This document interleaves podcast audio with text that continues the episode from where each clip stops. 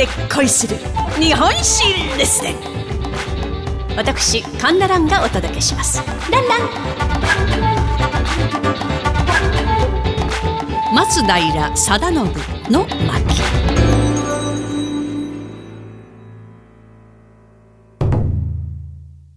えー、今回の主人公は松平定信。松平定信といえば、完成の改革を行った江戸幕府の老中でございます。で、完成の改革というとね、あの、庶民にですね、質素倹約を敷いた悪性だと思われる方もいらっしゃるかもしれませんが、果たして本当にそうなのでしょうか。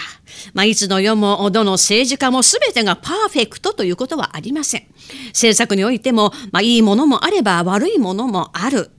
まあ、これは試験ですけど、今の国のトップ、都のトップは全てが、ほとんどがブーって気がしますけどね。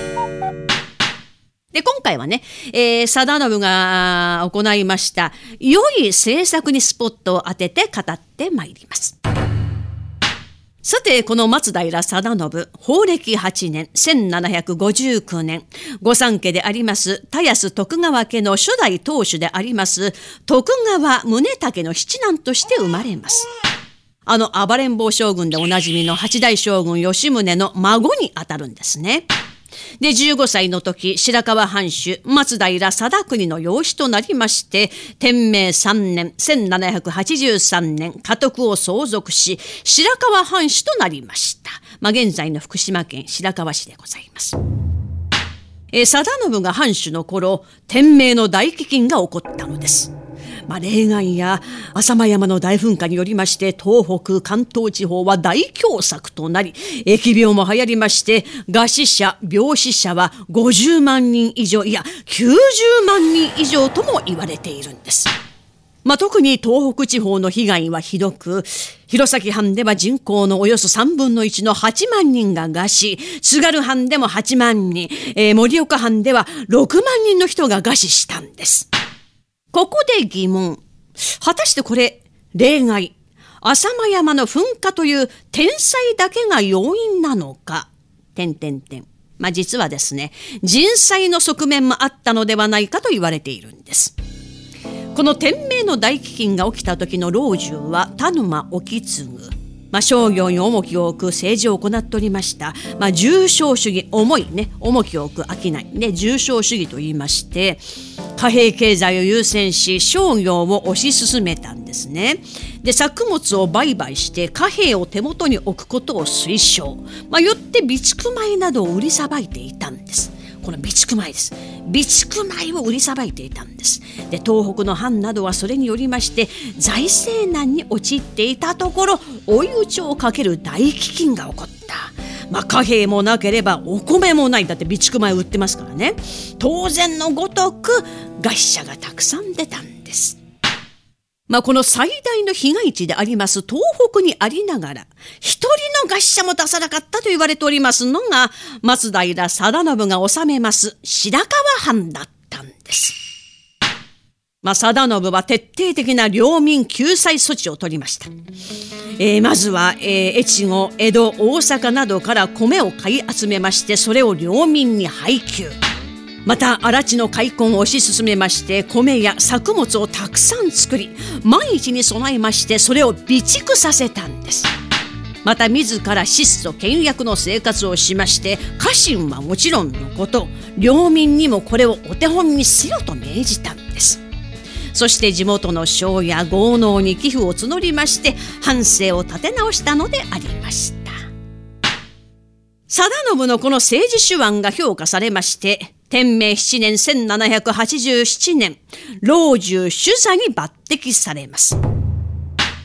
また沼を継ぐ時代にはびこりました賄賂政治を排除しまして、商業主義を見直すという完成の改革に乗り出したんです。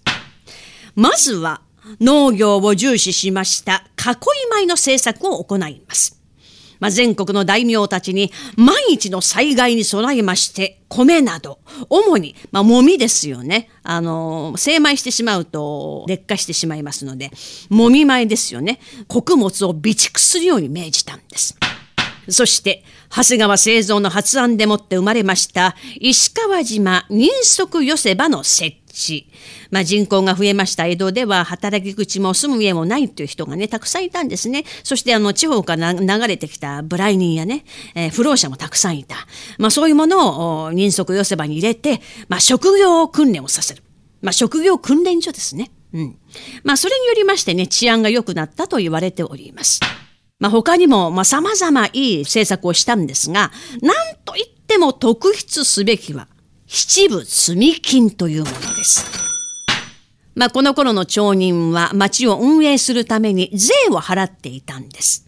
この税を削減して、ここ大事ですよ。この税をね、七部積金のために税を増やすんじゃなくて、今まで納めている税を削減して、さらにそのうちの7割を積み立てて、そのお金でもってもみを買い入れ備蓄するんです。ね、これ囲いもみとも言ったらしいんですけどで、えー、そのお金ですよね災害時の救済貧民の救済に充てたんだそうです。でこの制度はなんと明治7年までおよそ80年間続いたんです。明治政府になりまして、で、その当時残ってたお金というのが170万両。まあ、相当のお金だったわけです。これ、新政府に引き継がれまして、東京の街づくりに生かされたんです。例えば、柱の建設、たくさん作りました。水道作り、ガス灯の設置、道路拡張、また養育院を作ったり、えー、一橋大学の大元でございます。商法講習所を作ったり、そして東京府庁舎の建設で今の今でいう都庁ですよ。これをまあ七部積み金を元にして作ったわけでございます。さあ渡航するうち完成4年1792年。ロシアのラクスマンが根室に来航。鎖国しておりました日本に通称を求めてきたんです。まあ前回、前々回か、間宮林蔵を語りまして、ちょうどこの頃の老中が松平定信だったんですね。で、外国の脅威を悟りました定信。江戸湾防備計画を打ち立て、国防政策にも力を入れたのでした。え定信はそれまでの贅沢主義、商業主義を見直し、民が飢えないよう米を備蓄し、万一の時のためお米を貯めておくという危機管理を徹底したのです。民を守ることが為政者の仕事であり、民を守ることが国を守ることと、まあ心から分かっていたからではないでしょうか。アニメアンパンマンの作者、柳瀬隆さんがこのような言葉を残しております。まあ柳瀬さんはあの戦争にも行かれてますんでね、えー、こういう言葉を残しております。人生で一番辛いのは食べられないことだ。飢えを助けるのがヒーローだ。と。人々の食の安定、生活の安定を築いたヒーロー、松平定信の一席は、これをもって読み終わりといたします。